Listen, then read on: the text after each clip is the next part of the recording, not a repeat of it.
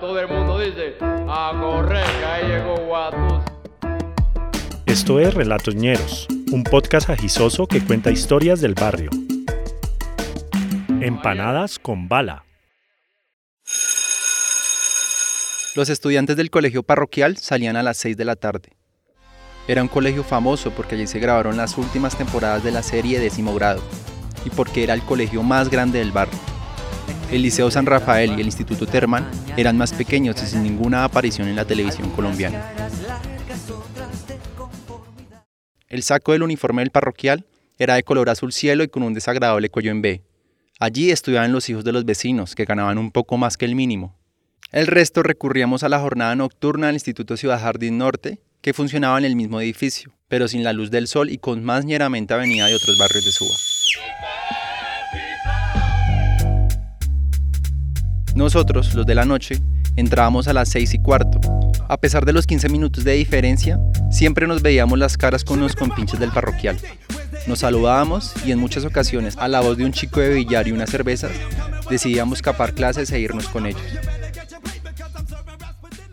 En este parche de barrio no teníamos un gordo, teníamos dos. El Sopas, que era un gordo rasgado de pelos parados y con un problema de dislexia que nos mantenía cagados de risa todo el tiempo, ¡Ya me fastidié, Bubu! ¡Voy a escaparme de El otro era el gordo Sebas, uno moreno, alto y con un es, evidente parecido ¡Mira a! ¡Mira los osos! ¡Mira los osos! ¡Ya basta!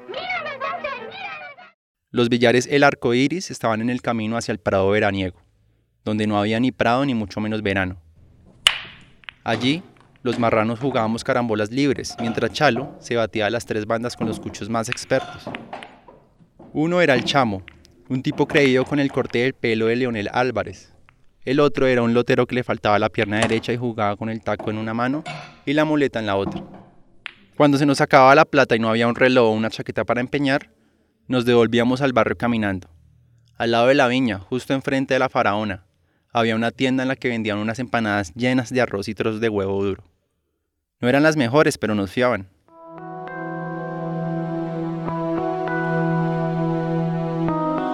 Cierta noche nos encontrábamos en esa tienda, riéndonos del sopas y su intención de comprarse unas botas militeras o unos tenis de atletista. En una mesa cercana había un grupo de tipos mayores tomando whisky. Llevaban anillos y cadenas de oro, y de vez en cuando uno de ellos salía a echarle un ojo a la camioneta 4x4 que tenían estacionada afuera. Eran tipos raros, no eran del barrio. Caras desconocidas con pinta de traquetos que no daban mucha confianza. A pesar del miedo nos quedábamos hablando mierda y comiendo empanadas. Minutos más tarde pasó un policía en una moto destartalada.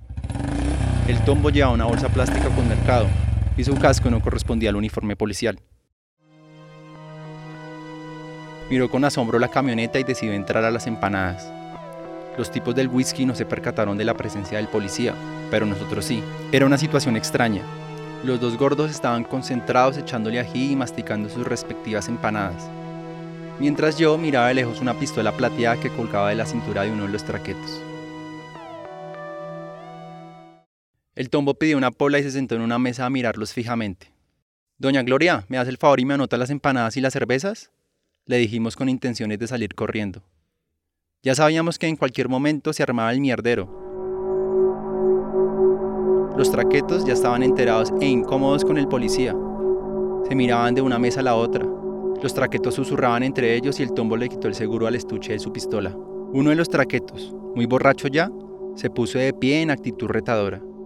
Cuando ya nos disponíamos a salir corriendo, se encendieron a balazos. Una pausa y ya regresamos.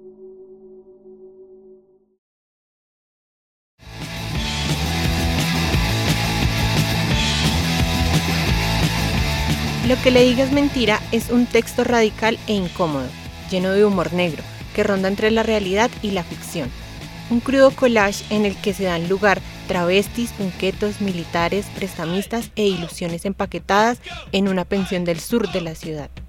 Una especie de crónica roja, indescifrable, que sabe a las calles de esta urbe violenta y descarnada.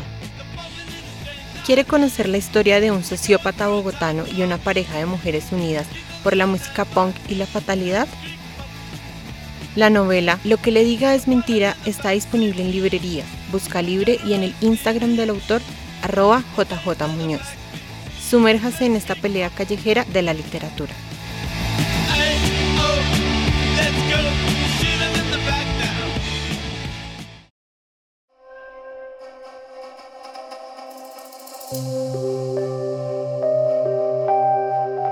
No se dijeron una sola palabra.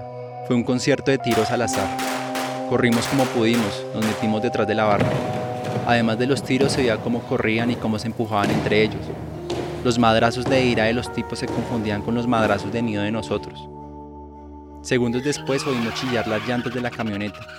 Enseguida arrancó la motocicleta del tombo en su persecución. El gordo Sebas gritaba, Marica, mono, me dieron, me dieron, marica. sin soltar la punta tiesa de una empanada. Al principio pensamos que era otra de sus chanzas pesadas. Deje joder, gordo marica. Le decíamos ya con ganas de irnos para la casa. Pero sí, le dieron un balazo en todo el centro de la panza. Hasta ahora no se veía mucha sangre, pero cuando el chalo le quitó la correa al gordo Sebas, se le salió una ráfaga de sangre que nos salpicó a todos. ¡Se está desangrando! Gritaba una señora desde una ventana. El vecindario aterrorizado se empezó a amontonar a nuestro alrededor. Hasta que un buen vecino se ofreció a llevarlo en su camioneta, pero en el platón para no untar la cojinería. Lo subimos entre seis. Estaba consciente aún, pero pesaba como un muerto. Nos fuimos todos acompañándolo hasta la clínica Chayo. Allá, los médicos buscaron la bala entre las tripas del gordo. Dicen que primero sacaron pedazos de las cinco empanadas que se había tragado, y la bala nunca apareció, Ese la caga en estos días. dijo el mono en la sala de espera. Al gordo Seba lo remendaron por dentro y por fuera y lo despacharon al otro día para la casa. Se veía igualito, pero con dos ombligos.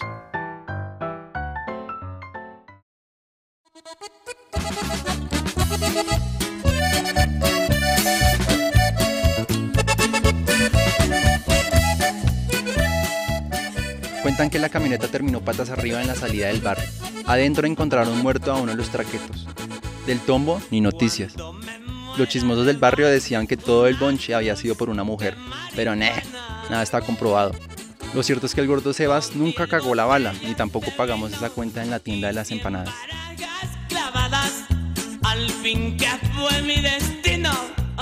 Este capítulo fue narrado por Steven Torres. Nos pillamos el próximo miércoles.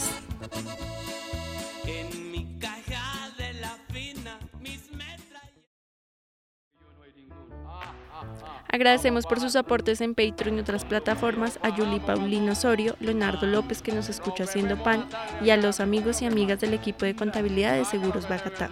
Un saludo especial a Berenice Roa que siempre nos oye desde Suba y a Jason Pérez en Ñuñoa, Chile. Por prestarnos su voz agradecemos a Luis Ruiz por seguir siendo el mono y a Joan Manuel Quintero por ser el gordo Sebas. Relatos Ñeros es una producción de la Chucua Records en Bogotá. JJ Muñoz es el editor general. Daniela Muñoz hace el chequeo de datos y es nuestra coordinadora general. Steven Torres y Felipe Umbarila investigan, hacen la mezcla y el diseño de imágenes y sonido. Si les gustó esta historia y quieren apoyarnos, pueden hacernos un aporte para seguir haciendo posible este podcast. Visiten nuestro perfil en Instagram, arroba Records, y allí encontrarán la forma de ayudarnos. De vuelta les enviaremos un saludo en uno de nuestros capítulos y se convertirán para siempre en nuestros ñeros y ñeras del alma.